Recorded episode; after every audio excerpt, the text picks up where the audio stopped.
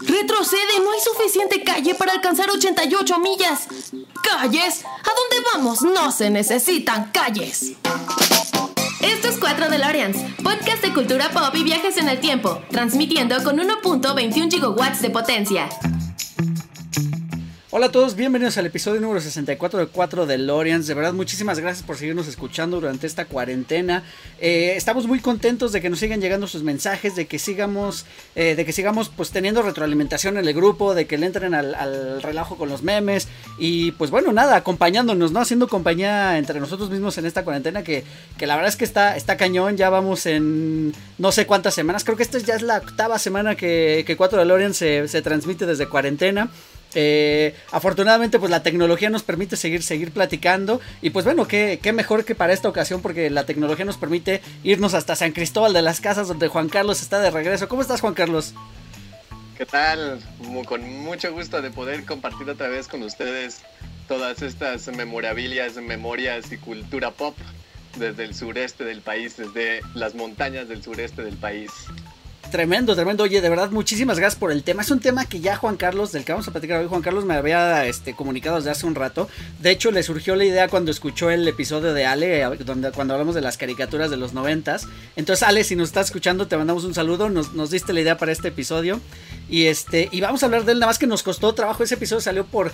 Creo que fue el primero de este año, ¿no? ¿Quién iba a pensar que para ese primer episodio íbamos a estar pasando lo que nos está pasando ahora? Nadie se imaginaba estas cosas. Yo he tenido muchas fantasías con viajes en el tiempo y decir cuántas cosas hubiéramos podido hacer de saber que se nos iba a caer encima algo como lo que estamos viviendo. Ya sé, ya sé, ya se está cañón. Este, por cierto, vamos rápido nada más. ¿Cómo, ¿Cómo la estás pasando por allá en San Cristóbal con, con la cuarentena? Pues mira, nosotros somos un pueblo turístico, entonces la, la, toda la toda la industria del turismo que, en la que sobrevive el pueblo, pues está bastante bajita, ¿no? O sea, se ve impresionante este pueblo con el que yo me suelo quejar y que digo, cuando es temporada alta ni vamos al centro porque está llenísimo, qué flojera. ¿eh? Y ahorita que tenemos los andadores peatonales cerrados, las plazas principales acordonadas, entonces sí, es, eh, pues es un impacto, ¿no? Ya ahora sí extrañas un poquito toda esa gente que te estorbaba al caminar. ahora sí la quieres un poco de vuelta, ¿eh? Y nosotros como Hotel Perruno, que somos aquí, pues también estamos súper bajitos, ¿no? ¿no? Nadie está viajando, entonces pues no tenemos tampoco nada de chamba por ese lado y pues estamos manteniendo como todos los negocios, ¿no? Diversificándonos y entrándole a todo lo online. Entonces estamos entrando a dar seminarios en línea, eh, asesorías de educación canina en línea y pues todo, todo en línea, ¿no? Nuestros aparatos están trabajando al mil ahorita. Sí, sí, ya sé, la verdad es que, híjole, nos ha pegado bien duro, más allá de lo, de lo personal, también vamos a ser honestos, lo económico está muy canijo. Eh, si ustedes son de los que siguen trabajando, de verdad, gracias por seguir saliendo a trabajar. Échenle muchas ganas y nada más cuídense mucho, ¿no? Tengan, tengan mucho cuidado, sigan las, las precauciones y las reglas necesarias de, pues de, de, de, limpieza, ¿no? Lo que hemos estado hablando durante los últimos episodios, para que salgamos de esto lo más pronto posible. Eh, hoy estamos grabando en 12 eh, de mayo, martes 12 de mayo. Y bueno, eh, en este episodio saldrá en un par de, semanas, entonces esperemos que para cuando salga este episodio estemos a nada de salir de la cuarentena, ¿no? Así ya eh, parados en la puerta, en sus marcas listos para irnos a la calle a hacer algo, ¿no? Lo que sea. Yo lo que más extraño es ir al cine, de verdad que no, no tienes idea cómo extraño ir al cine. Sí, yo también, yo también. Digo, aquí en San Cristóbal tenemos solo un cine, pero ir a ese cine ya se convirtió también en, en bastante extrañanza. Sí. qué chido por esas, por todas las personas que pueden seguir haciéndolo. Sí, como tú dices, ojalá que nos escuchen en el futuro y que digan, ay, mira, pobrecitos, se encerrados en este momento. Por favor, por favor. Así es, así es, así es. Oye, Juan Carlos, bueno, pues vamos a entrarle al tema, este tema que me propusiste, que la verdad es que es súper, súper interesante y que nos va a traer recuerdos loquísimos. El, eh, toda esta semana que estuve, que estuve también leyendo este, e investigando precisamente para esto, la verdad es que, híjole, me vinieron memorias bien padres de nuestra, de nuestra infancia, porque vamos a hablar sobre coleccionables de los noventas, pero no cualquier coleccionable, ¿no? Sino los coleccionables promocionales, que era a lo que pues básicamente teníamos acceso porque eran eso, eran muy accesibles realmente, ¿no? Digo, te hacían comprar producto a lo estúpido, porque eso sí, eh, estoy seguro que generó niños obesos. También estoy seguro de eso. Pero la verdad es que era pues sí, se creó toda una, una cultura del, del coleccionismo, ¿no? Y hablábamos un poquito, ¿no? Antes del tema es, no sé hoy en día, ¿tú eres coleccionista de algo hoy en día? Fíjate que no activamente, ¿no? No de, no, no lo llevo a cabo, me gusta mucho y sigo a cuentas en, en, YouTube e Instagram, sobre todo de, pues sí, de, de, artículos vintage, ¿no? Porque me gustan. Yo creo que lo que llevo a coleccionar tal vez son cráneos de animales muertos. Eso suena un poco creepy. me encantan los cráneos y aquí en la montaña puedes encontrar muchos, ¿no? pero vaya, no son productos. pero sí he tenido muchísimas ganas de, de entrarle a a, varios juguetillos, ¿no? Sobre todo. Tengo muchas ganas de que ahora otra vez los tianguis de DF, porque ahora me surgió mucho esas ganas de recuperar algunas cuestiones de niño, ¿no? Los Street Sharks, tengo muchas ganas de recuperarlos. Oye, Street Sharks, que es una caricatura de la que casi nadie se acuerda, ¿no? Fue sí, fue como un poco underground en su... Eh, pues sí, estaban opacados por las tortugas ninja. Me, acuerdo que incluso Disney sacó gárgolas también por ahí haciéndole un poquito pues como de competencia. Sí, son de la misma etapa, ¿no? los Street Sharks, los, los motorratones. Los motorratones de Marte, claro. y las gárgolas son de, son contemporáneas. Yo creo que las tortugas están un poquito para atrás, ¿no? Más ochentas. Sí, sí, sí, sí tienes razón, son más ochentas. Yo, pero yo tengo la teoría, no estoy seguro, pero tengo la teoría que a lo mejor son este, una respuesta activa totalmente al éxito de las tortugas, ¿no? O sea, estos animales antropomorfizados, eh, pues sí, que pelean contra el crimen. La verdad es que también fueron un parteaguas las tortugas ninja, de las que casi no hemos hablado en estos episodios. ¿eh? Deberíamos dedicarle un, un día, un, un, especial a las tortugas ninja. Se lo merecen, se lo merecen. Totalmente, totalmente. Creo, que sí debe haber sido una respuesta. ¿eh? Bueno, de todas maneras, nosotros como niños de los 90s y 80s, seguramente jugamos y en algún momento se dieron un tiro unas tortugas, un Leonardo contra un Street Shark seguro. claro, sí, sí, sí, no lo dudo, no lo dudo ni un poquito. Oye, pues vamos a empezar esta, este recorrido por la, por la historia de los 90s, que se extiende hasta los 2000 prácticamente, porque, pues bueno, sobre todo hubo un fenómeno que que no paró, ¿no? Hasta hace muy poco todavía podríamos encontrar este, este producto del que vamos a hablar más adelantito, ¿no? Pero en realidad con lo que empieza nuestra pues nuestra, nuestro viaje es en 1990, recién estrenada la, década. Y no vamos a entrar en la discusión si los 90 pertenecen a la década de los 80 o es de los 90. No nos importa, ya es 9-0. Entonces, en el 90 empieza, bueno, resulta para más bien que en 1989 sale una película que se hace increíblemente popular, con un personaje también increíblemente popular, y es nada, ni más ni menos que Batman, ¿no? De Tim Burton, que igual ya lo tocamos un poquito en otros, en otros episodios, ya hablamos con Polly de Batman, hablamos eh, sobre los episodios, sobre las películas de, de Tim Burton en otro episodio, y también tocamos el tema de Batman. Pero bueno, sabemos el impacto que creó en la sociedad, ¿no? Fue como como la primera película moderna de superhéroes, digamos, o sea, en, los albores, ¿no? De, las películas de superhéroes. Y bueno, pues Pepsi se, aprovechó de esto y que lanza su famoso Pepsi Vaso.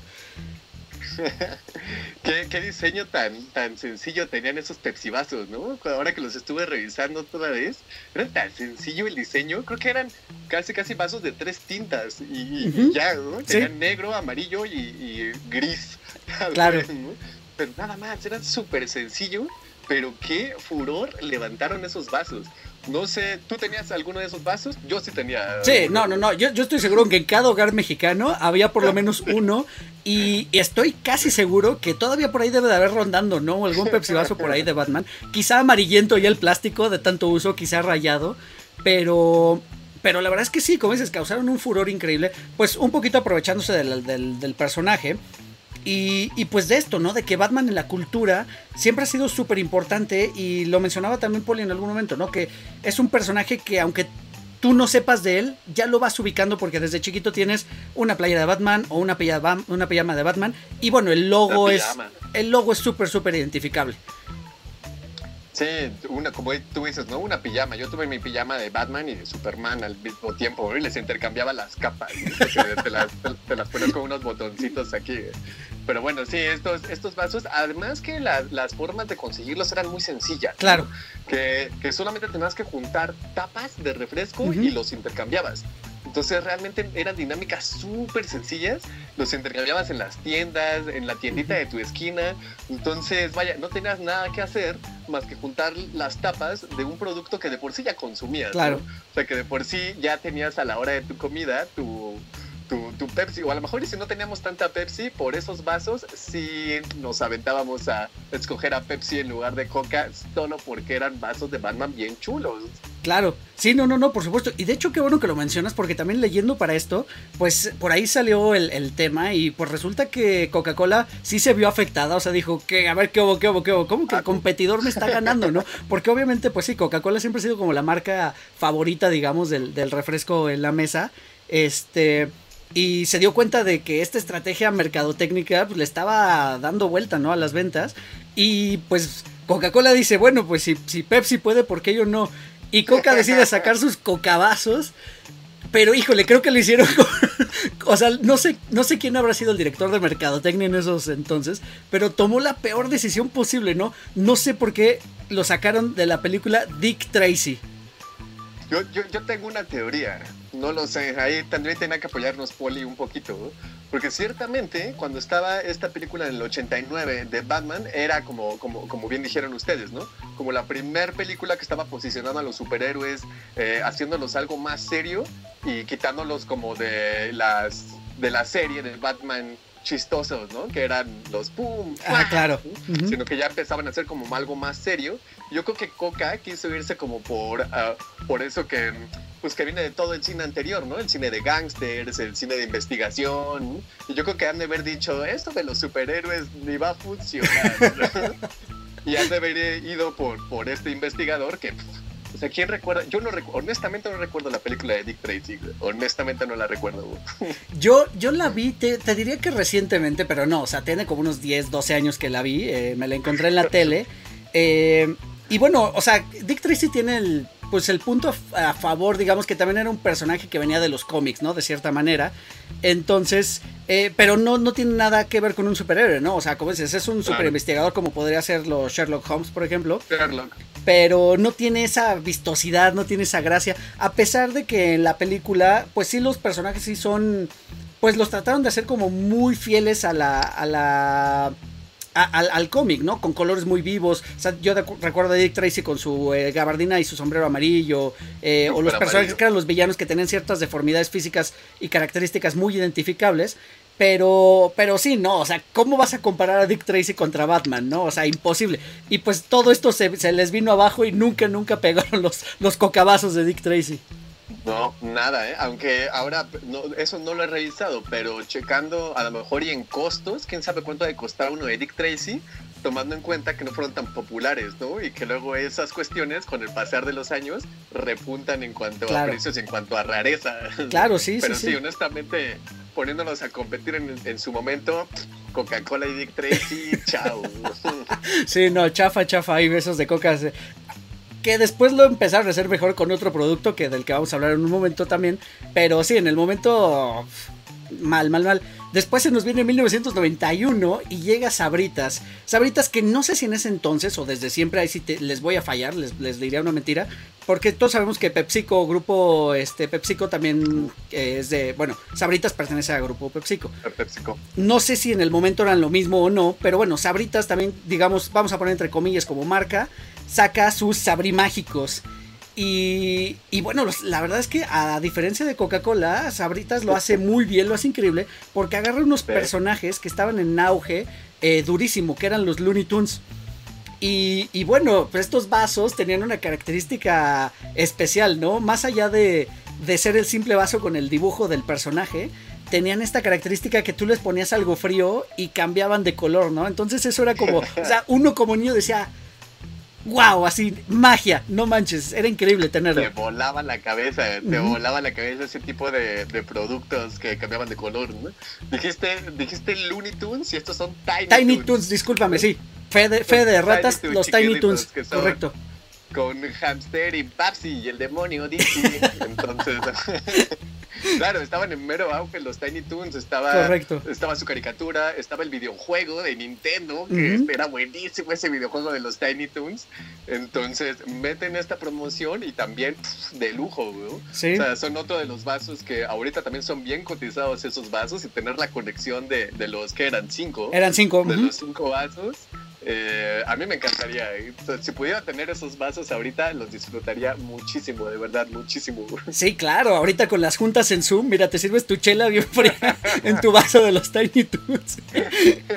y a darle a la junta. No, sí, y como dices, también tenía esta misma dinámica de, de cómo canjearlos y cómo encontrarlos. Que básicamente.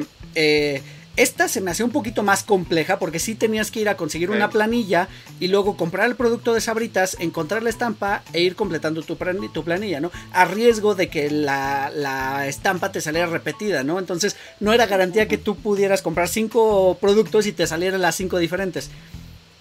Pero qué buenas, que, yo checando todo esto, digo, qué buenas estrategias de marketing, ah, malditos desgraciados, dueños de, mi diabetes juvenil. no tengo, pero seguro, como tú dijiste, seguro hicieron un montón. Que como tú dices, ya planilla, cinco calcomanías, compra hasta que te salgan las cinco y después ya te lo cambiamos. O sea, que está buenísimo. Claro. Porque si no, hicieron entonces que quisiéramos comprar papas a lo idiota y otras y otras. Y eran las cinco, las cinco calcomanías de la planilla y cuatro mil pesos. Cuatro mil varitos. ya sé, cuatro mil varos que, pues antes de, esta horrible devaluación que tuvimos en el 94, donde nos, nos hicieron chanchullo y nos quitaron tres ceros para decirnos, no, aquí no pasa nada, no se preocupen. ya quedó. Y sí, cuatro mil pesos que literal serían como cuatro pesos ahorita, ¿no? O sea, digo, y tomando en cuenta que era un mundo mucho más económico también en el, en el 91, ¿no? Claro, muy, muy, muy diferente, ¿no? Yo, no sé, yo, yo me recuerdo ir a la primaria con mil pesos. Claro. Con mi moneda de Sor Juana y ese era mi, mi, mi, gasto de la primaria y no me lo acababa. Sí, o sea, sí, podía regresar todavía con unos 20 centavitos, algo así. Entonces, para, tomando en cuenta la inflación y cómo se ha movido todo, pero vaya, sí son cuatro pesos, ¿no? Entonces, sí, eran bien poquito. Imagínate también cómo estaba toda la industria del plástico, cómo era este asunto del mundo y en el que no nos importaba cuánto plástico generáramos, que podían quedar vasos a lo loco también. O sea, yo tuve esos vasos. ¿Tú tuviste esos vasos en tu casa? Yo tuve uno y mi hermano tuvo otro. Siempre quisimos como completar la colección, pero pero nunca, no, o sea, pues era como también complicado. Así también mis papás era de, no, o sea, ya dejen de comer papas, no es posible. nah, tengo que confesar algo antes de continuar. Nosotros teníamos una tienda en ese en, Entonces yo tuve todo de todo. Te llegaba de primera mano el Claro, pues nosotros se lo compra, se lo podíamos comprar directo al proveedor, ¿no? O sea, llegaba el, el de sabritas y podíamos decirle nosotros, dame una colección completa y te la vendían no teníamos que, llenar la planilla, nos la vendían directo, entonces yo ah, tuve todo de todo. Tremendo. Pero bueno, seguro que todos, la, todos los, los del oyentes, todos al menos, estoy seguro que tuvieron algún vaso de estos, ¿no? Yo casi lo puedo, lo puedo apostar, o sea, era, gigante este tipo de promociones, pero puercas.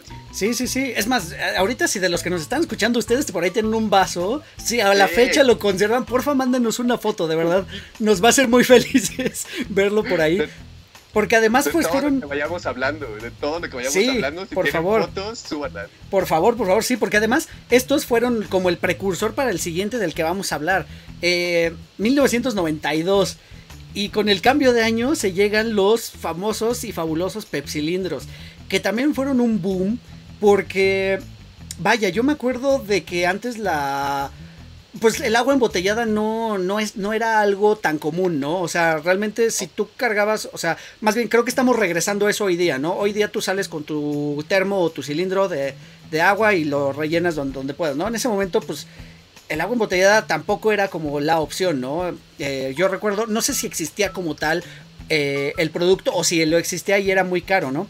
Entonces, pues llegan de pronto los pepsilindros a solucionar un poco este tema, porque no solo es agua, obviamente, sino eh, la idea es que lo llenes con tus dos litrotes de Pepsi bien fría. Fíjate que no sé cuál es la capacidad, ¿eh? Yo creo que les ha de haber cabido un litro. Yo creo que un litro, Yo ¿verdad? creo que era litro, sí. Porque tampoco éramos tan puercos en esa, eh, en esa época. Y por ejemplo, la coca familiar eran, eran productos que traían 850 mililitros. Claro. O sea, es una coca familiar. Sí, Eric, claro. Para toda la familia, güey. Ahorita te chingas tú solito esos 850 mililitros. Sí, claro, ahorita lo más pequeño que encuentras para, del, digo, de, para un pequeño de tamaño familiar son 3 litros, ¿no? Creo que no te venden menos o no sé. Ya, sí, pero sí tienes razón. O sea, este, este boom de, de pepsilindros fue.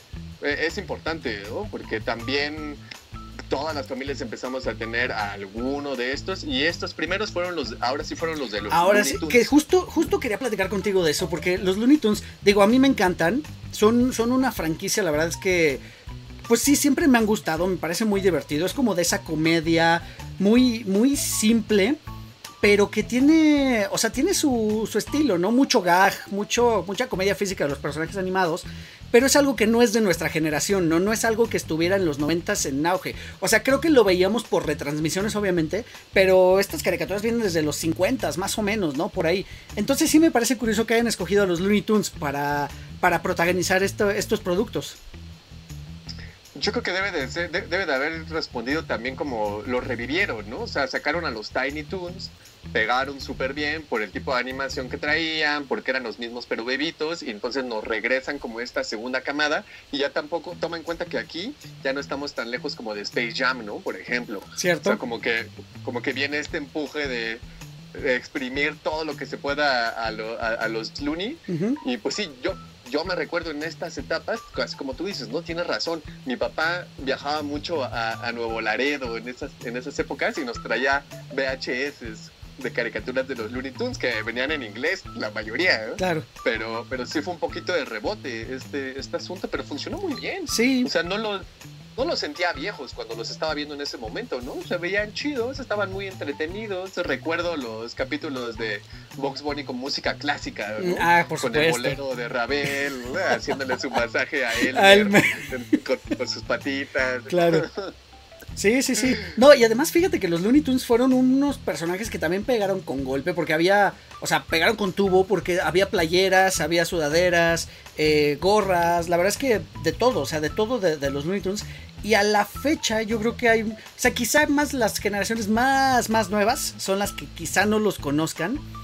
Pero, pero yo creo que todo el mundo sabe quién es por lo menos los principales, ¿no? ¿Quién es Donald? ¿Quién es eh, Box Bunny? ¿Quién es el demonio de Tasmania? Elmer, San Bigotes, o sea, son personajes súper, súper reconocibles y que sí vienen acompañándonos desde hace 70 años prácticamente. Sí, sí, sí, sí. Sí, Son del demonio de Tasmania, es uno de los de los que se ha movido por un montón de lados, ¿no? O sea, yo me recuerdo todavía verlo en los noventas en grafitis, ¿no? O sea, Cla- ah, claro. El Taz en las paredes, Sí. porque el Taz era como, como todo malo, como, como rebelde. Sí. Oye, te- entonces, ¿Y te acuerdas de esta versión chola de los Looney Tunes que venían en playeras? Debo esa fue la confesar. imagen que vino a mi cabeza cuando lo dijiste playeras, me acordé de esos con sus pantalones tumbados. Ujú, Sí, sí, sí, debo confesar que también tuve mi playera de los, de los Looney Tunes cholos, entonces, eh, sí, no, no, no, la verdad es que que, ta- que también nos suban fotos de, de, de, de us- de- de ustedes o de sus hermanos en los ochentas con alguna playera de esas. De esas. lujo. Sí, sí, sí, por favor. Y bueno, eh, también como cosa, pues digamos que que nunca entendí muy bien cómo funcionaba la ingeniería de los pepsilindros, era que además de traer su popote, traían una pequeña válvula eh, que no entiendo bien para qué era. Lo único, el único punto que yo le entendía era que si se te abría dentro de la mochila, adiós a todos tus útiles escolares, ¿no? Ya batidos de refresco, de jugo, de lo que fuera. Para eso era, güey, para que te chingaran tus apuntes, güey, porque no servían para nada más, güey, para que tu chocomil se vaciara allá adentro, güey. Claro, sí, por supuesto. Sí, sí, Ah, sí. fíjate que esta, esta válvula creo que, la, creo que la empezaron a sacar los de los Picapiedra, güey, que fueron los siguientes, ¿no? Los Ajá. de los Looney Tunes creo que no traían la válvula y después algún ingeniero se le ocurrió la idea de poner ese chingado botón que no cerraba bien que se aflojaba y que aunque lo apachurraras, ya se botaba, güey. Sí. O sea, entiendo la idea, pero estaba muy mal, no tenía buena calidad, entonces sí se te abría y se te vaciaba. eh, porque Claro. de hecho, estos otros, que son los que vienen enseguidita de los Looney Tunes, que Ajá. son los de los Picapiedra, Claro. son a los que les ponen la, eh, el asa, ¿no? Ujú, ujú. Que tienen, ya Correcto. no es el vaso, sino que tiene un asa Ujú. para que los agarres de ahí y ya te hagas, puedas hacer ejercicio con tus, con tus vasos. Claro, sí, sí, sí, es verdad. Ahora, también, mismo fenómeno que con los Looney Tunes, ¿no? Los Picapiedra también es una caricatura viejísima, también 60s. eh, no, no estoy seguro si 60s y 70s, pero yo creo que sí, más o menos por ahí, eh, de Hanna-Barbera, que también nos tocó en reemisiones, porque pues también eh, recordemos que antes no existía esto del streaming, ¿no? No existe, eh, muy poca gente teníamos la capacidad de la televisión por cable o de una antena parabólica, ¿no? Que era como lo, lo más nice en aquel momento. Parabólicas. güey. Exacto, entonces pues te, te, pues te echabas lo que había, ¿no? Y lo que te ponían en el canal 5 y te aventabas toda la barra infantil y entre esa barra infantil pues te aparecen los Picapiedra que también es una caricatura entretenida, la verdad. Son, son personajes también muy reconocibles que después ya tuvieron en esta misma época de los 90 su película live action, la cual es muy divertida y este pero mismo fenómeno con los Looney Tunes, no, no es una caricatura que, que haya sido como nacida en los noventas, ¿no? Mu- que, como los Tiny Toons, como ocurrió con los eh, vasos de sabritas. Claro, justo, justo me acabo de utilizar la magia del internet para ver el año de la película y la película de los Picapiedras 94. Entonces Ok. todo se alinea con los astros, ¿no? O Claro. sea, ujú, yo creo que estos pepsilindros deben de haber sido 93. ujú. No estoy, no estoy seguro, o seguro muy cerca ya de 94. Entonces, pues nos los metieron así pegaditos y, y perfecto, ¿no? Ya venía toda esta ola otra vez, estábamos reviviendo la película. Yo esa película la fui a ver al cine, eh, a, a- a los multicinemas Organización Ramírez. Entonces, estaba, es- estaba el momento perfecto, ¿no? Para que nos recetaran una, una segundo, un, un segundo delivery de picapiedras.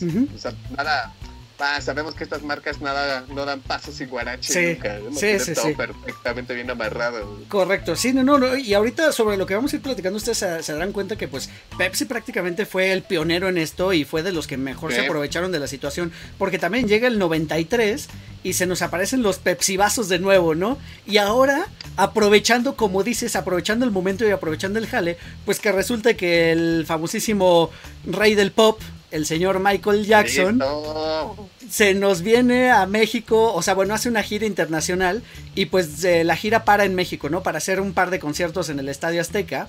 Y pues se aprovechan igual, ¿no? De, de la, del, pues de, de toda la influencia que tiene eh, Michael Jackson, que era una gran superestrella en ese momento. Y, y lanzan los, los vasos promocionales, ¿no? De Michael Jackson, que eran súper, súper sencillos también, o sea, muy, muy simples. No, lo único que tenían era como la, la portada, o sea, como la, los ojos de Michael Jackson que ven en la portada del disco, creo que es el de Dangerous, si no me equivoco. Eh, Dangerous. Y ya, ¿no? Lo único que cambia es como el, el resto del vaso, ¿no? Uno era azul, uno Sí. era rosa, uno morado y no me acuerdo el otro, ¿no? Eh, y ya, tan tan, pero pues también los eh, nos vuelven a generar esta necesidad de consumo, como dices, o sea, nada tontos, pues se van aprovechando de lo que viene. Pero fíjate cómo cambiaron la, la estrategia, ¿no? Porque Pepsi venía tirándole hacia películas y caricaturas, ¿no? Y Coca lo intentó en su momento con, Ujú. con Dick Tracy, dejó descansar todo este tiempo mientras y en ese momento los de Coca se estaban jalando los pelos para ver qué hacían y brincaron, ¿no? Ya no fueron por películas, ya no fueron por caricaturas y fueron con el rey del pop que como tú dices era un hitazo en ese momento, ¿no? Digo, tomemos en cuenta el, el- el tipo de estrella que era Ujú. en los tiempos en los que estábamos, ¿no? Claro. O sea, no estábamos en tiempos del internet, no podíamos tener acceso a tantos artistas al mismo tiempo y las leyendas se creaban a partir del mainstream, de lo que nos entregaban en la televisión tal cual, ¿no? Sí. Entonces permitía que se construyeran estas estrellas que eran gigantescas porque no, no, no, no teníamos ninguna otra forma de acceder a otras cosas, ¿no? Entonces agarran esta superestrella que estaba haciendo de los conciertos más grandes que se habían hecho en, en México, ¿no? Claro. O sea, ujú. tenemos a muy poquitos artistas internacionales antes. Estaba Queen, que no había llegado al DF, no me acuerdo dónde fue el concierto de Queen, unos, unos años antes, creo. Pero bueno, era el Estadio Azteca recibiendo a Michael Jackson. Entonces reventaron con estos vasos, ¿eh? también fueron un hitazazazazo. Y también yo creo que tiene que ver aquí la forma de cómo se canjeaban. Porque los pepsilindros que acabamos de hablar eran corcholatas más dinero, ¿no? Claro. Más 3.500 pesos, más 2.50 y los, estos de Michael Jackson no necesitaban dinero, eran pura corcholata. Claro, claro, tienes razón, sí, aquí era o las corcholatas o las taparroscas y para de contar y te hacías de tu vaso de Michael Jackson. Eh, entonces sí, también le, le, dieron, le dieron al clavo con esto de, de, de la estrella pop del momento y, y sí, o sea, aseguran de haber vendido millones de botellas, ¿no? No me lo, no, ni, ni, me imagino el, el, el, nivel de cómo deben de dispararse las ventas en estos años cuando meten este tipo de promociones. O sea, de verdad deben de haber sido loqueras, ¿no? Porque yo me recuerdo en esas épocas el tener mis corcholatas que juntábamos con nuestro, con nuestro consumo sano de Coca-Cola, más estar buscando en la calle, ¿no? O sea, más recoger una así de, ay, una, una de, ¿no? Me la guardo para mi Pepsi, bueno, para mi Pepsi vaso. Claro, sí, como, como adictos al crack, pero... Claro, sí, con el síndrome del pollo, buscando en el piso y rascando.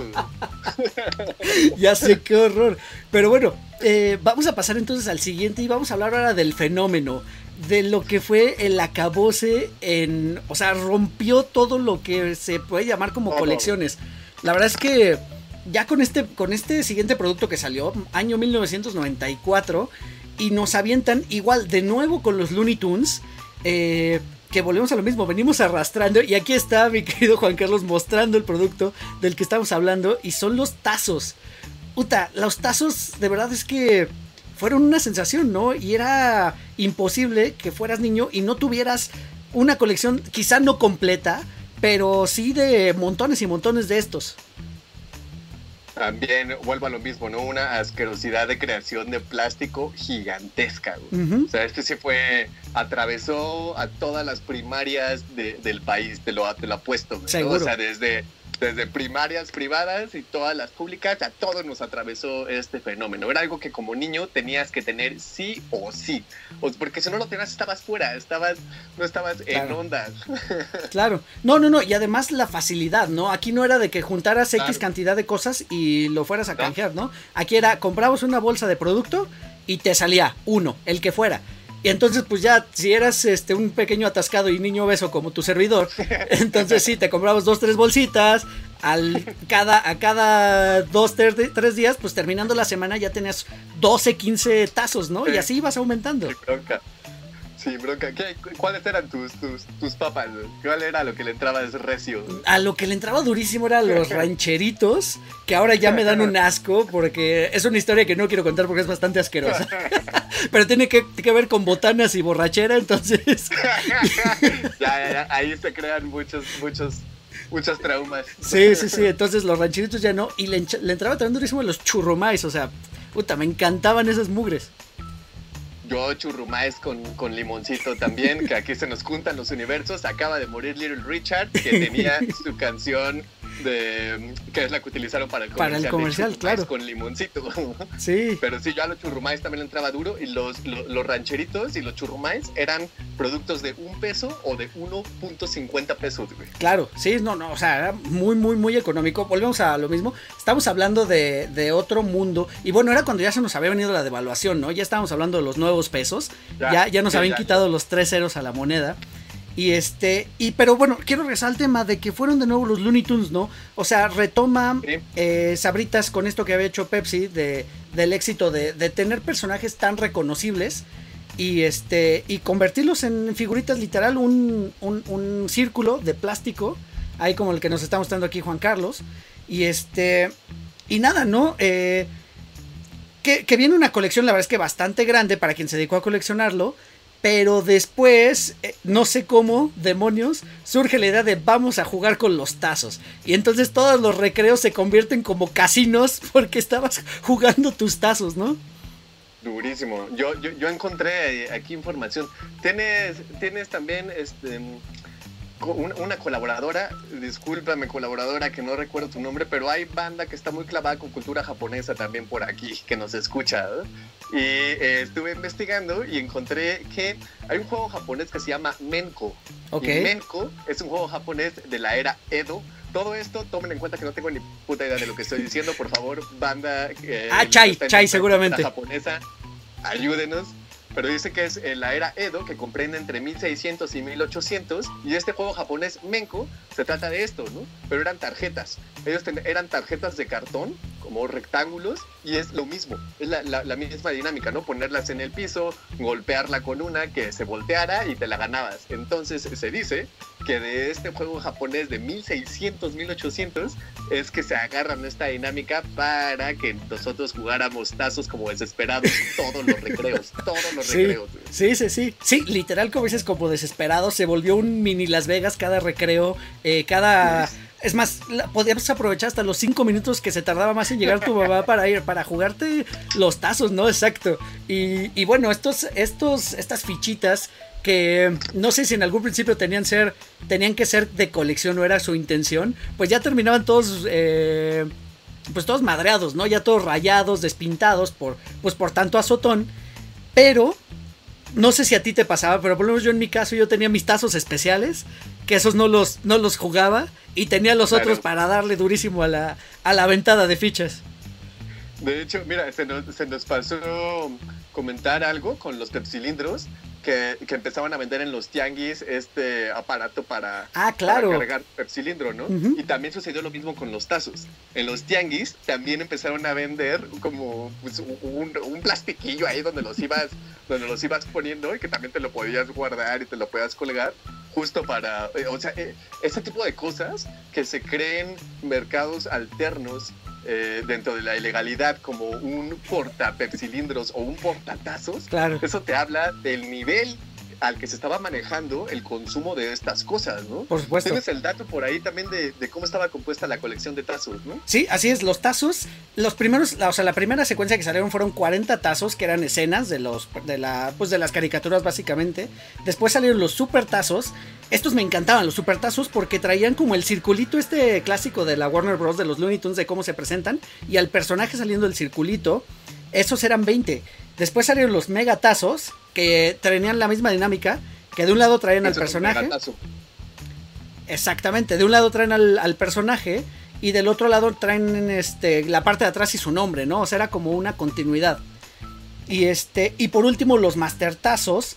Que, que aquí es donde te digo que, bueno, lo que encontré en el internet era que vienen los personajes vestidos como de forma rapera. Eh, porque recuerden que en los noventas el rap era la onda.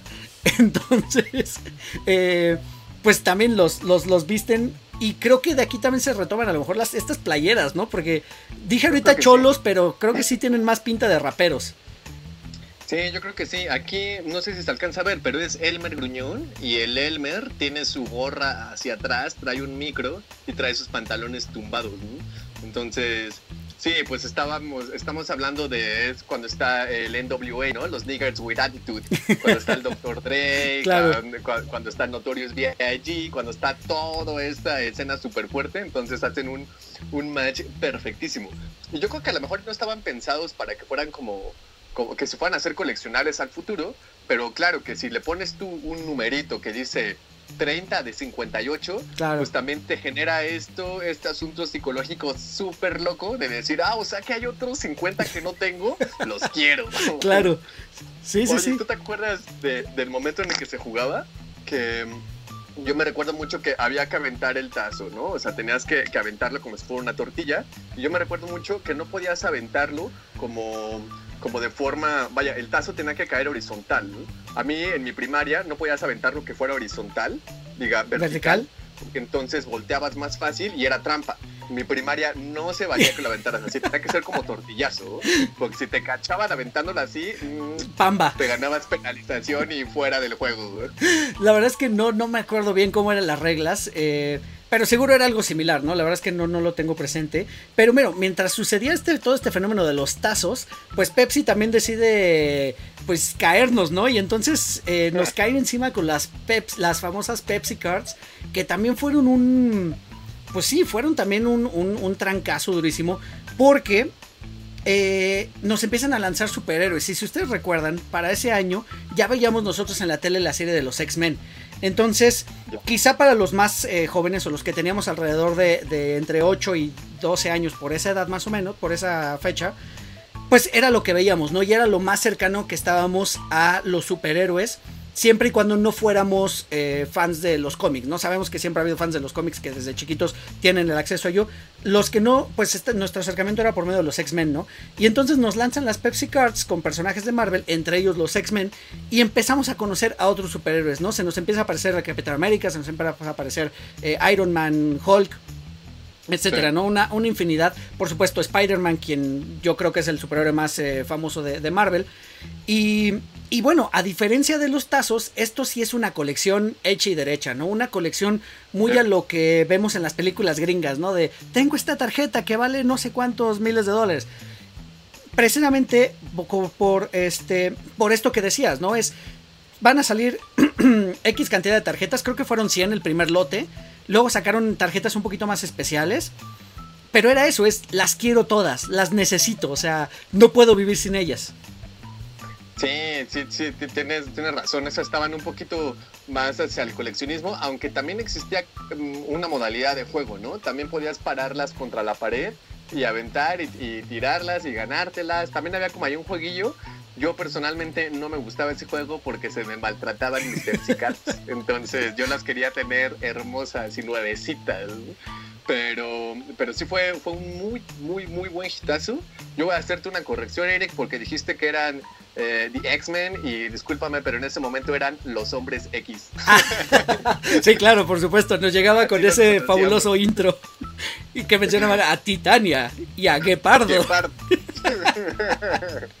Sí, sí, sí, es correcto, es correcto. Y ya bueno, aparte de las 100 tarjetas normales que venían, venían 9 que eran como prismáticas, o sea, que cambiaban como de colorcito, eh, y 4 hologramas. Y también lo sensacional de esto era lo mismo, o sea, misma... Eh, pues mismo tipo para hacer el canje, 5 corcholatas o 2 taparroscas y 50 centavos y te daban un sobrecito, creo que era con 5 tarjetas. Y, y sí. o sea, era fabuloso esa emoción de abrir el sobrecito eh, y sentir, ¿no? Como el, aroma a, tarjeta nueva. Y bueno, rogar que no te fuera a salir una de las repetidas, porque si no, pues ya te fregaste. Yo creo que es eh, para, para, la banda que, que, le gustan los cómics o que le gustan las tarjetas, que está dentro de esta cultura medio geek, ese olor, o sea, yo pienso en Pepsi Cards y, tengo el olor aquí en mi cabeza, así clarísimo, clarísimo. ¿A qué huele un sobre de Pepsi Cards recién abierto? Y pegártelo a tu naricita y decir, ay, qué rico es el olor de tarjeta nueva. ¿Cuál era tu, tarjeta favorita? ¿Tenías alguna que, que, apreciaras, que dijeras, esta me encanta? Fíjate que, híjole, estoy tratando de acordarme. Me acuerdo que era un holograma, pero no recuerdo el personaje. La verdad es que no me acuerdo quién es el personaje, pero era un holograma el holograma de Spider-Man estaba genial, era buenísimo, estaba hermoso porque Spider-Man iba, iba volando y aventándote la araña y estaba, e, e, era muy buen holograma. Y de prismas, creo que, creo que Thanos salía en una, prismática, y también Gambito. Ah, claro. En, prismática, estaba bien chida claro, la claro. también. Sí, ¿sabes qué? Había una de las normales que me gustaba mucho porque me creaba, me creaba mucho conflicto, que era eh, una escena de Hulk contra Wolverine y yo decía, ¿qué demonios? ¿Qué no los dos son buenos? Sí, sí, se están peleando. Eh, pero sí, sí, sí, o sea, recuerdo más o menos, tengo muy buenos recuerdos de, las Pepsi Cards. Junté muy pocas, eh, la verdad es que no, no, no me hice como ese hábito de, irlas juntando, entonces junté muy pocas y después ya quién sabe dónde hayan quedado. Pero vamos a pasar al siguiente porque Coca-Cola de nuevo viene el ataque y no sé si lo hace tan bien porque 1994 mismo año y Coca-Cola dice, no, nosotros vamos a sacar un juguete coleccionable, ¿qué es eso de tarjetas? Y avientan un yoyo, el yoyo Coca-Cola. por favor, Coca-Cola, estamos jugando con superhéroes, no puedes sacar un yoyo. ya sé.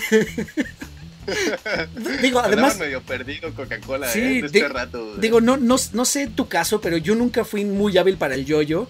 Entonces, y la verdad es que tuve, pero la verdad, no, o sea, no es algo que se me dio. O sea, que hay que tener cierta habilidad y la verdad es que yo admiro mucho a quien la tenga. Pero sí, no, no me parece que haya sido una, una la mejor idea para comerciar con esta mercancía. Creo que no, no, sé cómo, cómo pasó en, tu, en tus escuelas, pero en las mías estaba más. Em, era más de moda, eh, se utilizaba más jugar trompo que yo-yo. Como que el trompo, porque el, porque el trompo aparte pues era desmadrar el trompo de, tu compa, Entonces era más competitivo. Y pues bueno, sociedad que nos hace competitivos. Entonces había más trompos que yoyos. Entonces ese yoyo de coca, o sea, yo lo, lo veo y como que me da un flashback pero no lo recuerdo en esa época, ¿sabes? No. Sí, no, no, no. No lo ubico. Volvemos a lo mismo, o sea, Coca mal y no pegó su yoyo.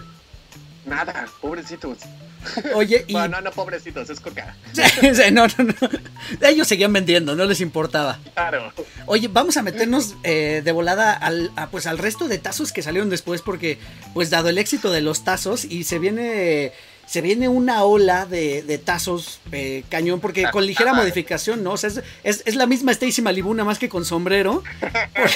Porque, entonces de pronto lo único que hacen es, pues, cambiarnos al, al, personaje o la, o la digamos, pues sí, la, caricatura o lo que sea que el tema del tazo y le hacen un ligero cambio, ¿no? Entonces nos vienen primero los, los giratazos con los mismos este, eh, Looney Tunes que los giratazos arruinaron el juego de tazo, ¿no? Porque entonces sí se hacían más inestables, se volteaban mucho más fácil y esa idea de vamos a hacerlos girar como que... Ah, como que no era tan entretenida.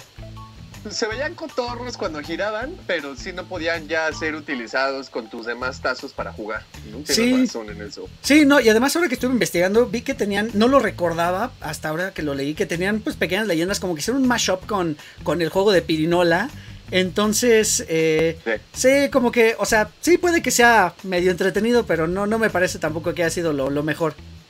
No, pues es que Pirinola era un juego de la generación de nuestros papás.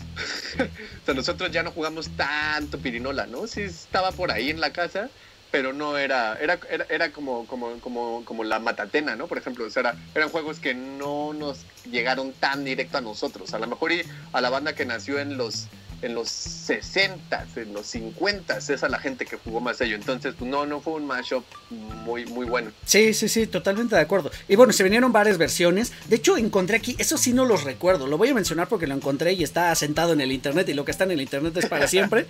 y resulta que traían personajes históricos y eso sí no, no tengo memoria. ¿Tú te acuerdas de ello?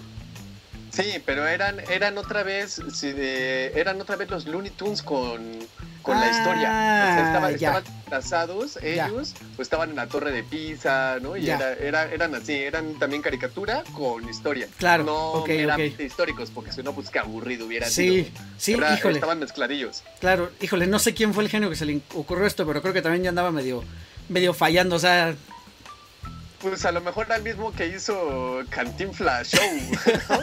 ah, bueno, claro. Como ese asunto de la historia. Eh. Puede ser, puede ser. Bueno, después de los Looney Tunes, pues se nos vienen los Tiny Tunes de nuevo, como siendo esta, este renacimiento de los, de los Looney Tunes. Salen los tazos de los Tiny Tunes, con la ligera diferencia de que varios de ellos tenían escenas movibles, ¿no? De este, de este, de este efecto que tú lo movías y aparecían en diferente eh, posición el personaje. Eh, pues la verdad es que estaban, estaban cotorros también, ¿no? Lástima que también después de tanto azotop se empezaba a desprender la mica y, y adiós tazo no aguantaban mucho. De esos, estaban cotorros, no sé cómo se llama ese efecto, ¿eh? estaría chido investigar, porque son solamente como dos dibujos y cambia de uno a otro, ¿no? Nada más. Sí, correcto. Yo recuerdo ahí muchísimo uno de Plucky que decía chupaste faros. Ah, claro. que le ponía la lengua a un foco y se electrocutaba. Claro. Es lo único que recuerdo. Sí, sí, sí, claro, porque además traían estas frases como ensalzando un poco los, los dichos mexicanos. Entonces, sí. es verdad, tenían ese tipo de humor de, por el momento. Y bueno, también hubo una colección, sí, tropicalizado, y también hubo una colección de 124 este, tazos. Eh, y volvemos a lo mismo, ¿no? Te los vas encontrando, entonces es como, era como muy fácil tener acceso a ellos. Exacto, sí, como esas frases que dice como, eh, como está de pelos o qué pesado, préndele, nunca cambies. Sí, sí, esto es verdad, los, los iban teniendo así. Y también tenían el supertazo, el mastertazo, el megatazo y cualquier cantidad de variantes posibles. ¿Cómo Tazo se creó? Es, es, una palabra también súper reconocible ya en nuestra cultura mexicana. No sé cómo se habrán llamado en otros países. ¿eh? Si tenemos delorianos de otros países, país? estaría chido saber en Latinoamérica cómo se llamaron. Porque obviamente todas estas promociones no eran exclusivas de México. Ah, claro. O sea, se las recetaban a todo Latinoamérica. Órale, güey, aviéntaselas y que nos paguen nuestras industrias las repúblicas bananeras. Sí. No los dejaban ir. sí, sí, sí. Y bueno, después de los Tiny Toons nos llegan los tazos de los Caballeros del Zodiaco. Que igual se aprovechan de este empuje que trae esta caricatura japonesa, este anime, que es de los que tuvieron mucho éxito, ya lo platicamos con Chai en aquel momento, porque era de los primeros que nos mostraban escenas violentas, ¿no? Eh, eh, desmembramientos y sangre y...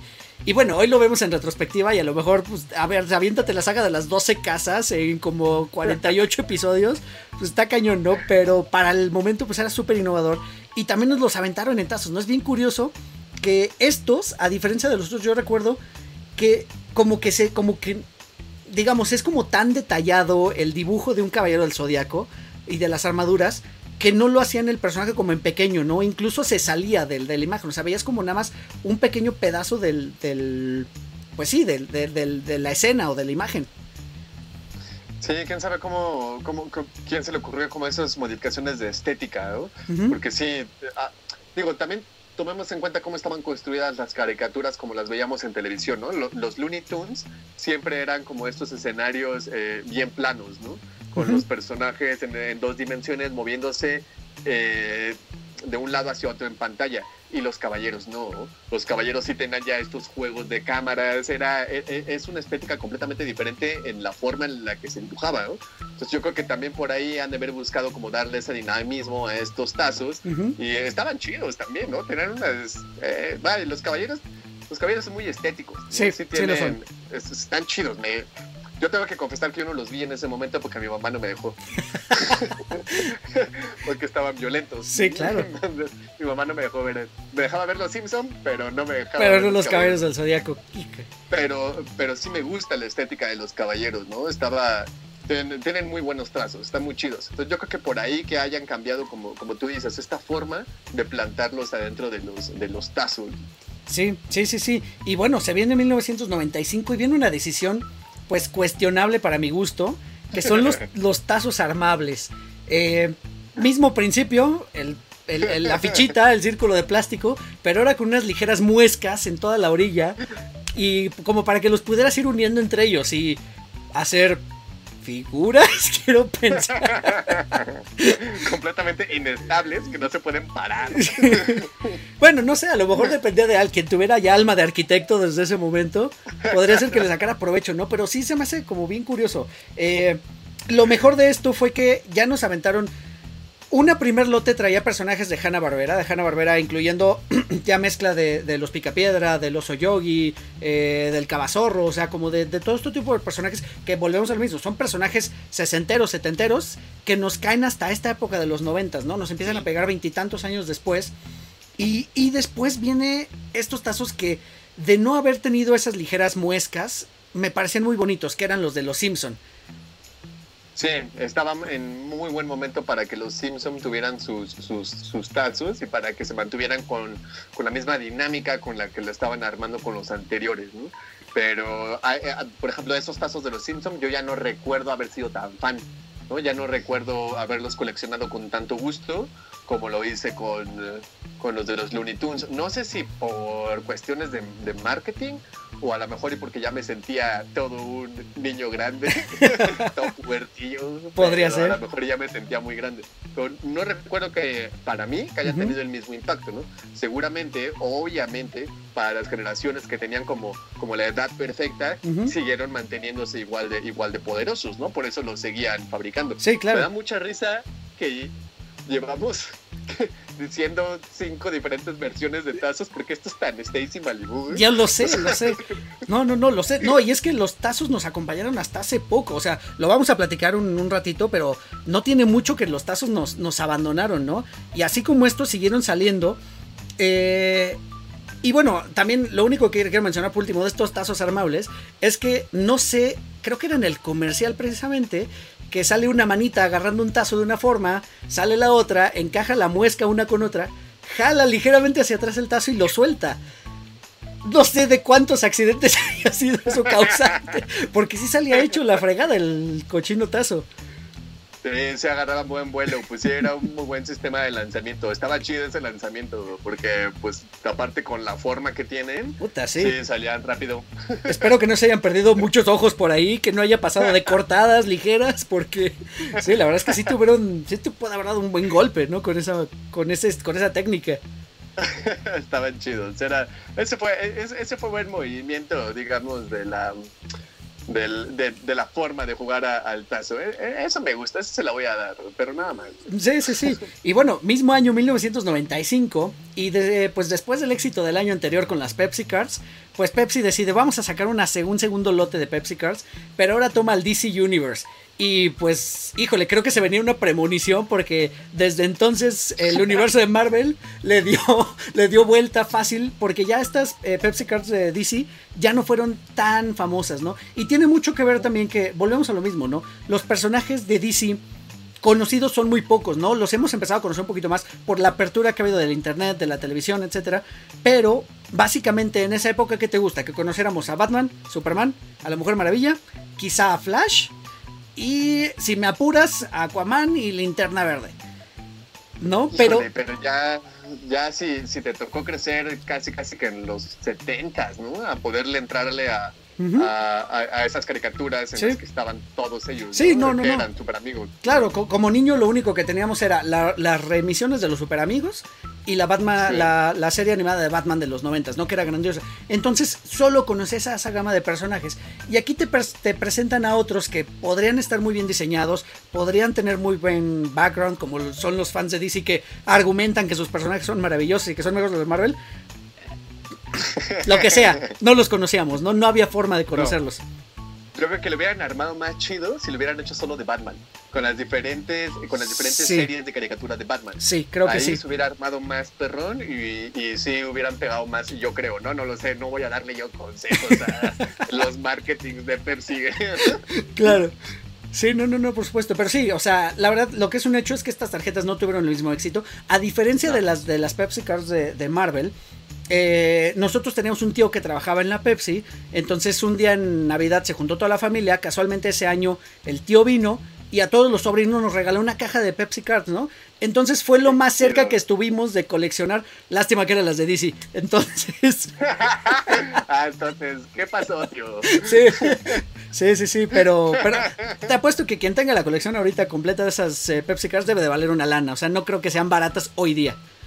Más o menos, ¿eh? Yo estuve, estuve revisando eh, colecciones completas de las de Marvel, por ejemplo, andaban en 400 pesos. Ah, ¿de verdad? Yo- sí, no estaban tan, tan, Mira tan tú. caras. Yo alcancé, yo también tuve cajas cerradas porque te digo que teníamos tienda y tuve a bien dejar 17 sobres cerrados. güey. Ok. Estando a este niño, Ok, dije, "Estos visionario. No los voy a abrir. Y los dejé en casa, en, en- casa de, mis, de, de- de papá y de mamá en, en DF. güey. Ajá. Eh, no sé si todavía hayan sobrevivido, porque la verdad ahí la regué no traérmelas para acá. Pero si sí, eso debe de pagarme un poco de, de alguna dentadura postiza de menos cuando tenga mis 70 años. Ah, es probable, Pero es probable. afortunadamente son las de Marvel, bendito Dios. No, no, no, no, no, sí. Entonces sí debe de tener algún valor, como dices, sobre todo cerradas. eh, pues ojalá, esperemos que, que sigan recuperando. Esperemos primero que existan. Ya sé, güey. Que no haya llegado una limpieza de primavera y adiós de Pepsi Cards. Digo, aquí ya tengo sobrinos, entonces quién sabe si no los sobrinos las encontraron y les dieron. Híjole. ¿Qué es esto? Ah, es Puede ser. basura. Puede Las ser, abrieron puede y ser. las tumbaron. Oye, y bueno, mismo año de 1995, y pues que llega el osito bimbo, que el, el hoyo hizo osito bimbo, porque ya no lo permiten en los productos. Adiós, osito Bimbo. Pero bueno, en ese momento llega, se quiere subir al tren del mame y nos avientan los camiones. La verdad es que estaban curiosos, ¿no? Pero siento que era una colección como para papás. No sé tú. Sí, pero, pero fueron consumidos, ¿no? O sea, yo también recuerdo tener esos, esos camioncillos. Sí, sí eran para un poquito para papás, como dices, porque también estaban haciendo eh, sus camiones de, de repartidores de, de- de época. Como ¿no? vintage. Tenían, sí, exacto, eran camiones de los 50, de los 40 Ujú.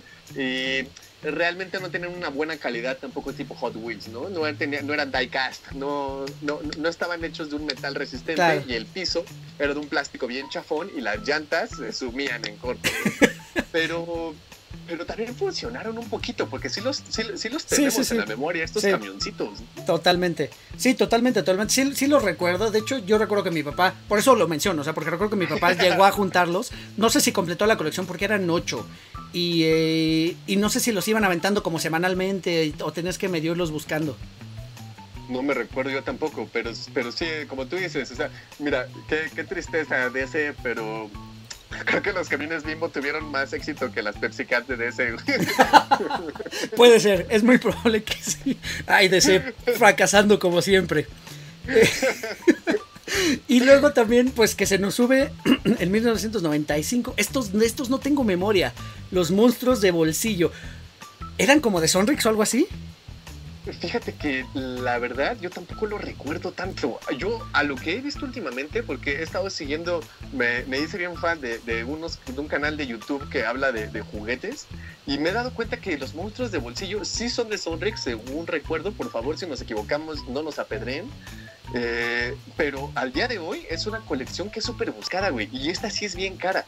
Esta colección de fotos de bolsillo sí, es súper cara. En su coleccionador y todo, se va, sí pasa unos cuantos miles de pesos. Órale. Y están, están medio feones. Eh, la verdad es que están feos porque se ven como. todos son, son muñequitos de plástico de los monstruos clásicos del cine. O sea, está por ahí un hombre lobo, una momia, un vampiro, bla, bla, bla. O sea, y son varios, ¿no? Sí, son como treinta y pico de monstruos. Pero son hechos de plástico y de plástico unicolor, o sea, ni siquiera están pintados. Exactamente. O sea, sacaron de molde amarillo y avéntate todos los hombres lobo del molde amarillo, ¿no? Y todos los Drácula del molde rojo. Y, están feos, como dices, ¿no? Incluso creo que hasta rebabas tienen.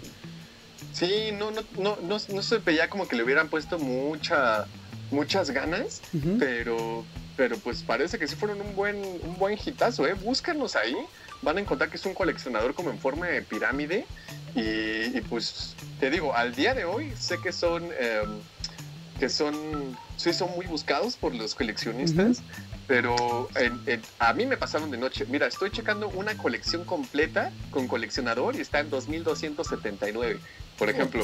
Híjole, no los pagaría. No, no los pagaría. Yo tampoco, pero sí, este, pues sí, le gustaron a, mucha gente, quién sabe. Está, está, está medio loco eso también. Y hablando de locos, Coca-Cola en el 97 por fin le pega. Por fin le da el eh, clavo. y saca sus famosos yelocos. Eh, que bueno, tampoco era la gran cosa. Pero, pero, pero tenían esta característica que pues bueno, estaba cotorro, ¿no? Los metías en cositos de plástico, unos monstruitos de plástico, este, los metías al congelador y después los puedes meter en tu vaso, ¿no? Espero que no hayan tenido muchas cantidades de plomo para que no te envenenaras. Pero bueno, pues esa era la idea, ¿no? Y de esos yelocos sí recuerdo haber visto en todas las casas de cualquier persona, haberlos visto. Eh, creo que ninguna casa se salvó de tener yelocos tampoco. No, también fueron, sí, tuvieron un muy, muy, muy, muy buen auge. Le gustaron a mucha gente. Sí. Y también que, tenían esta variante, ¿no? También de los Yelocos Alien. Claro. Y eso también le dio un poquito como, como más hype a este asunto de los, de los Yelocos. Como tú dices, realmente no si nos ponemos, o sea, siendo medianamente objetivos, los monstruos de bolsillo y los yelocos, pues eran más o menos parecidos, ¿no? Porque eran plástico de un solo color, de cosas que a lo mejor no eran, digo, los Yelocos eran personajes eh, eh, ficticios, no inventados, no teníamos ningún referente. No, correcto. No, no, eran de ninguna. Ningún monstruo mítico. Sí, no eran de ninguna licencia. No, nada pero funcionaron chido, nos gustaron, estaban cotorrillos. No sé si, podría irse, por ejemplo, estaba, estaba checando, mira, Día de la Independencia es de 1996, ¿no? Estamos aquí hablando del 97, entonces no sé si también estaba por ahí trepado que este, teníamos más aliens en nuestra vida, ¿no? Puede ser. No, sé, yo trato de unir cables por todos lados. De hecho terminamos de grabar y te pones tu gorrito de aluminio, entonces. Así mis rastas tienen alma de aluminio para, para justo para evitar cualquier interferencia. Sí, sí, sí, sí, pero bueno, por fin le dieron a, algo, como dice, sacaron esta variante de, de Yelocos Alien, donde me acuerdo que tenía uno muy particular que brillaba en la oscuridad, ¿no? Entonces, pues siempre es algo que nos ha llamado la atención, ¿no? De así de, ay, déjalo que se vea tantito de luz y luego ponte entre las manos, ¿no? Como el meme del Papa, ¿no? El meme del Papa. Ándale. Está rezando y está viendo un, un cheloco, podríamos ponerle. Ándale, sí, así mismo, así mismo. Y, y bueno, adivina qué, qué, qué, tenemos en 1998. Pues los tazos. Los tazos están de regreso. Pero ahora con otra caricatura que también, eh, pues también pegó durísimo, ¿no? Que es Pokémon. Y, y, pues también por la misma naturaleza de la caricatura, pues se vuelve también interesante lo que ahora sería el eh, Pokémon Go, que se juega en los celulares, donde vas coleccionando tus monstruos ahora en el celular. Claro. Eh, pues ahora lo haces eh, por medio, bueno, lo hacías en ese 98 por medio de los tazos, ¿no? Y, y sí, prácticamente había un tazo por cada Pokémon de los que había en ese momento. Entonces también eso ayudó a que se, pues a que se movieran muy bien los tazos de Pokémon. Claro, porque seguían, como tú dices, la misma lógica de tienes que atraparlos a todos. ¿no? Uh -huh, exacto. Entonces, y también, pues que cada uno teníamos nuestro gusto por algún Pokémoncillo, ¿no? Uh -huh. Que a mí me cae en el Psyduck, y entonces como que te jalaba un poquito ahí a, a querer tener, aunque sea ese, ¿no? Ah. Digo, yo digo Psyduck porque fue el que yo busqué, ¿no? Y dije, pues ya no tengo edad para eso, pero sí quiero mi tazo del patito. A, a, mí me gusta el vamos a calmarnos, pero no sé cómo se llama. Vamos a calmarnos. Pero bueno, ese, ese, que es como una tortuguita está, está chido. Y, y, vamos, vamos a acelerar un poquito porque nos quedan todavía un par de, de productos más. Eh, porque también volvemos a lo mismo. Ya pasamos la época de los noventas y en el 2003... Eh, pues re regresan los tazos otra vez. Eh, tenemos por ahí un, eh, un, lote de unos personajes que de una caricatura que tampoco fue tan famosa, que son los Medabots. Eh, que, que, son como, ya nos, nos, nos, explicaba Chay, que es una, una ola de caricaturas donde en vez de, los que, de que los personajes pelearan, eh, se inventan, o, o, sea, los personajes humanos, pues se inventan otros personajes, ¿no? En el caso de los eh, Pokémon, pues los monstruitos, en caso de Digimon, pues estos personajes virtuales, y con el caso de los Medabots, pues eran pequeños robotcitos, ¿no? Que también se aventaban ahí su tiro. Pero lo importante es que en este mismo año salen los de Dragon Ball. Y volvemos a lo mismo, o sea, retoman una caricatura súper popular para seguir vendiendo el producto, como, como gancho, para seguir vendiendo el producto y que sigas este, consumiéndolo. Eso sí, fíjate que los, los, Medabots, la verdad, a mí me pasaron un poquito de noche. Un, un, poquito, un poquito sí, pero Dragon Ball sí lo viví con, con gusto. Tampoco creo que haya sido coleccionista um, activo de ellos, pero si me topaba uno que me gustara, seguro sí lo, sí lo apañaba, ¿no? Y, y, vaya, no estaba tampoco como tan, tan adolescente, ¿no? A mí Dragon Ball me debe de haber agarrado por, creo que por sexto de primaria, uh -huh, sí, en, el, en, el, en, el, cambio de la primaria a la secu. Entonces, sí, a lo mejor no quería jugar tazos porque qué oso llegar a la secu y jugar tazos, ¿no? Pero pues a lo mejor sí me, sí me embolsaba ahí uno que otro para tenerlo en mi cuarto junto a mis Playmobil que no vieran mis compañeros de la secu. Sí, sí, sí. Sí, y bueno, así, le vamos, así se siguieron los tazos en realidad. 2003 eh, fue esto que mencionamos de los Medabots y Dragon Ball. 2004, Yu-Gi-Oh! Eh, que además de tener el, el, de adoptar el juego de rol con las tarjetas, eh, pues no, nos lo ponen aquí también con esos mismos personajes. Que los diseños estéticos de Yu-Gi-Oh! No sé si tú los recuerdas, la verdad es que estaban, estaban bonitos. Este. Te digo, como no sé si los tengan tan presentes, igual los, los puedo escuchar. Es algo que nos tocó ya de refilón, como dices, ya, ya a, a sí. los que son de nuestra generación un poquito más grandes y de, pues no, ya, ya no quiero ver caricaturas, ahora quiero ver cosas de grandes. Entonces. Eh, igual ya no nos tocó tanto, tanto, pero bueno, ahí seguían los tazos a, aprovechándose de la caricatura del momento. Sí, yo creo, a, a, tampoco la, lo, lo, agarré ya tanto, ¿no? Yo creo que de aquí para adelante, todas la, las colecciones de tazos, ya no estaba tanto yo en edad, porque de hecho ya empiezan a agarrar todo, ¿no? Uh -huh. yo, yo, diría que ya era un recorrido así como muy rápido, rápido. de todos los Vamos que a darle. Hicieron, Sí, sí, sí. se empezaron a agarrar ya de todo, de todo. Absolutamente podía, de así, correcto. Tráemelo, tráeme la licencia. ¿Cuánto cuesta? Paga dos, güey. No de una vez. Sí, sí, correcto. Estamos hablando 2004 Yu-Gi-Oh, 2005 Mucha Lucha, que eran estos pequeños personajes luchadores haciendo alegoría a la lucha mexicana. Eh, 2006 regresan los Simpson. Que resulta que esta colección de 2006, por lo que parece y por lo que menciona el internet, ah. es como muy, muy cotizada también esta, esta colección de los Simpson. Eh, ¿Quién sabe qué habrán encontrado de variante que, se haya, que haya ganado ahí? Pues quizá a lo mejor les quitaron las muescas y los hicieron otra vez este, normales. Y puede ser que haya agarrado el gusto, el gusto de los coleccionistas. 2007 eh, aparece Bob Esponja. Eh, toman una segunda línea de, de Pokémon y aquí les hacen otra variante, ¿no? Lo mismo del Stacy Malibu. Y les ponen esta como gomita a los alrededores para que medio rebotara. Sí, lo mismo. O sea, Stacy Malibu con sombrero nuevo. Y este. Y de ahí se vinieron también ya varios, ¿no? Eh, mencionábamos eh, Don Gato, Rugrats, Ranma y medio, las chicas superpoderosas. Superman y el que se me hace súper raro es el de iCarly. De ese sí no tengo nada de recuerdo, pero bueno, aquí lo menciona, entonces si el internet lo dice debe ser cierto. Sí, vaya, yo sé que iCarly tuvo, tuvo un buen impacto con la gente, ¿no? Yo tengo, tengo primos que deben, pues que les agarró en una buena edad y que sé que fue un programa con mucha gente muy clavadilla, eh, pero también creo que estos son los primeros tazos en los que ya no son caricaturas, los que están ahí figurando. Mm, claro. Creo que ya son humanos. Porque antes habían sido puras caricaturas. Puras caricaturas, todas, todas, Y aquí ya dan ese salto a meter humanos a, los tazos. Claro. O sea, le estaban tirando ya sabritas a lo que fuera popular, güey, ¿no? O sea, cualquier cosa que represente un poquito de punto de popularidad, hazlo tazo, güey. Claro. Que trague papas. Sí, sí, sí, sí, sí. Y, bueno, por último, para terminar este recorrido que le dimos a la historia de los coleccionables, este me parece muy curioso. Eh, y bueno, quiero aprovechar tus conocimientos sobre haber tenido una, una tiendita de, en la colonia, porque también te voy a ser honesto.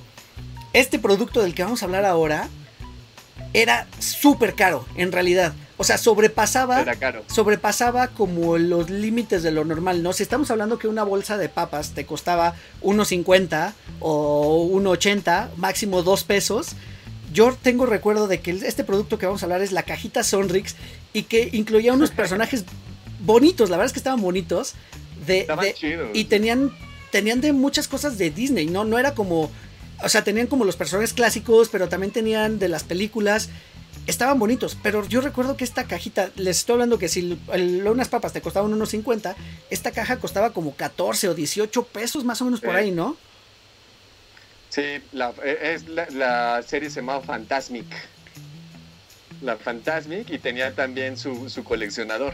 Sí, era una, era una cajita cara, no era tan accesible. Eh, yo creo que estaba a la par, por ejemplo, de un huevo Kinder, ¿no? Claro. Que era ya algo que no te iban a comprar como tan fácil. tu, tus papás, ya tenías que meterle ahí un poquito más de, de, hacer más méritos para que te lo compraran. Y las figuras estaban bien chidas. O sea, eran figuras. Yo me, me, dio nostalgia verlas. Y sí me gustaría tener algunas de esas figurillas, ¿no? O sea, en, el coleccionador estaba dividido por eh, como por película, ¿no? Entonces tenía una sección en la que estaba Pinocho, otra en la que estaba La Bella Durmiente, otra en la que estaba Blancanieves, estaba así separado dependiendo de, de, cuál era. Y por ejemplo, yo de ahí recuerdo mucho a la ballena de Pinocho. Esa figura estaba bien chida porque solamente era como la mitad del cuerpo de la ballena que estaba saliendo del agua y traía ahí su, su agüita, ¿no? Estas colecciones también se hicieron un poquito como tú decías de los, de los camiones bimbos, como de papás y de mamás, ¿eh? porque como podías poner tu coleccionador, entonces estaba la vitrina con el recuerdo de, de los 15 años de la prima Leticia y al lado estaba el, el coleccionador de, de, las figuras de, de Sonrix. Eh, son figuras muy bonitas, la verdad es que estaban muy bien hechas. Y de aquí Sonrix, vaya, esta fue con la que comenzó y se fue brincando hacia otras, ¿no? Por ejemplo, también estaban Ah, ah, no, el Rey León no era de Sonrix, el Rey León creo que era de Bimbo. ¿Te acuerdas de las figuras del Rey León? Ah, híjole, sí, sí, también unas muy bonitas, igual de plástico, no era un juguete, era una figura coleccionable, bien pintadita, así. Sí, lo que son esas figuras de, de, Sonrix y las, de, las del Rey León, yo creo que por ahí andan en años. Y eran figuras muy bonitas, muy bien hechas. O sea que de verdad se veía que le estaban metiendo un buen trabajo y que al día de hoy también son figuras que, que son, eh, que son bien valoradas. Y la verdad, mira, yo, yo, yo sufro mucho, bueno, sufro mucho es un decir, la verdad no sufro tanto, pero extraño muchísimo esa parte del DF de los tianguis, de la chareada en los tianguis, porque ahí pueden encontrar todas estas figuras. O sea, ahí puedes encontrar al timón, ahí puedes encontrar al Pinoche, ahí puedes encontrar a la... Estaba la, de la sirenita, también estaba la figura de Úrsula, de esta de Sonrix, también estaba bien bonita. De verdad que era... Es una colección que a mí me parece, para que no jugabas tanto con ellas, no, porque pues no se movían, no giraban, no había ninguna dinámica, pero lograron el objetivo de que los compraras, ¿no? Y también hay que decir que la cajita Sonrix también traía varios dulces. ¿no? sí. traía un surtido como de unos, unos 6, 8 dulcecillos, pues sí te, te, incluía, ¿no? Entonces, pues bueno, era un agasajo de a lo mejor una vez cada 15 días que te pudieran comprar tus papás, claro. pues ya te, te, te aventabas. Claro. Esas cajitas no me dejaban abrirlas en la tiendita. es que ya, ya dolía. Es que eso sí costaba, canal. Oye, además recuérdeme algo, no eran sorpresa, ¿no? O sea, podías elegir cuál querías. O sea, sí se veía desde afuera. O sea, no es que se veía el personaje, pero traían como, como impreso de qué trataba, ¿no? ¿O no? Creo que no. No, sí eran, sí eran surprise. Sí eran, sí eran, sorpresa estas. O sea, uh -huh. la, la serie nada más era a la que te fuera tocando. Creo que tú de cuáles estarás hablando.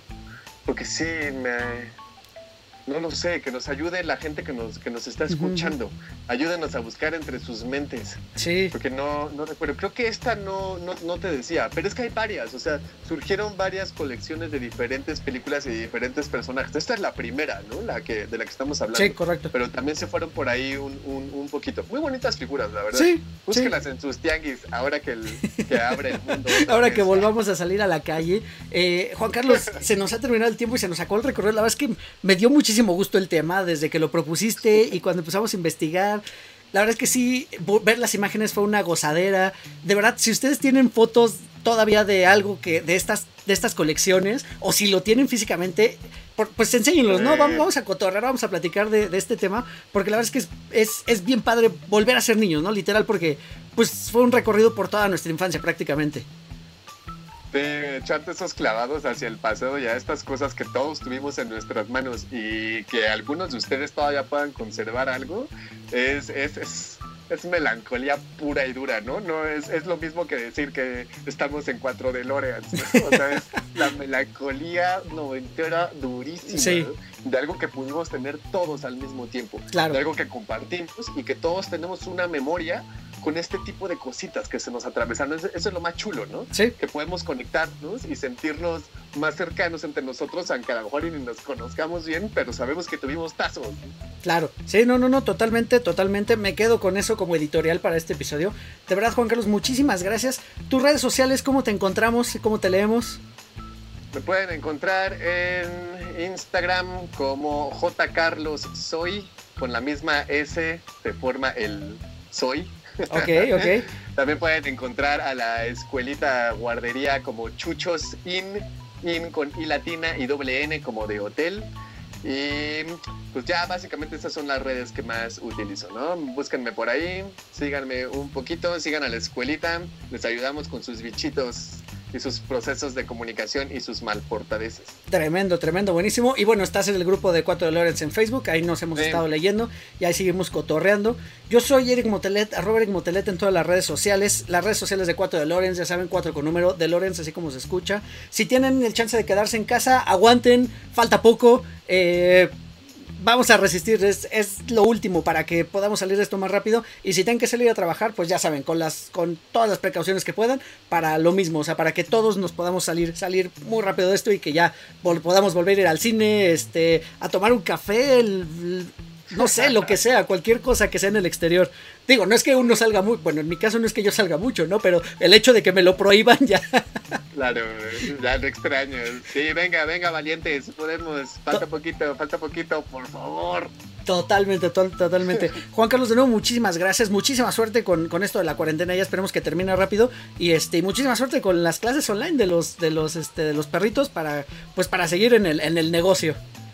Eso, muchas gracias a ti Eric por continuar con este proyecto, nos hace bien felices a todos, esperamos los martes con mucho gusto, muchas gracias a toda la gente que ha participado contigo, he aprendido un montón de cosas, todavía no acabo de escuchar algunos, todavía no acabo de escuchar el programa de las paradojas porque quiero ir viendo todas las películas, entonces muchísimas gracias a toda la gente que participa contigo y a ti por mantenerlo vivo Eric. Hombre, tremendo, no, no, no, muchísimas gracias, un gusto para mí que me escuchen y que nos lleguen estos mensajes, eh, de verdad, de nuevo, gracias por todo. Y muchas gracias a todos los que nos escuchan. Síganos dejando mensajitos en las redes sociales. Ya saben, el micrófono está abierto. Si quieren venir a participar, échenle, échenme nada más un, mensaje y nos ponemos de acuerdo. Y, bueno, pues estamos en contacto y nos escuchamos el próximo martes. Adiós a todos. Pueden encontrar encontrar a 4 DeLoreans en Spotify, iTunes y YouTube. Conducción y concepto, Eric Motelet. Voz en off, Poli Huerta. Siguen escuchando 4 DeLoreans porque el próximo martes voy a enviarlos de vuelta al futuro.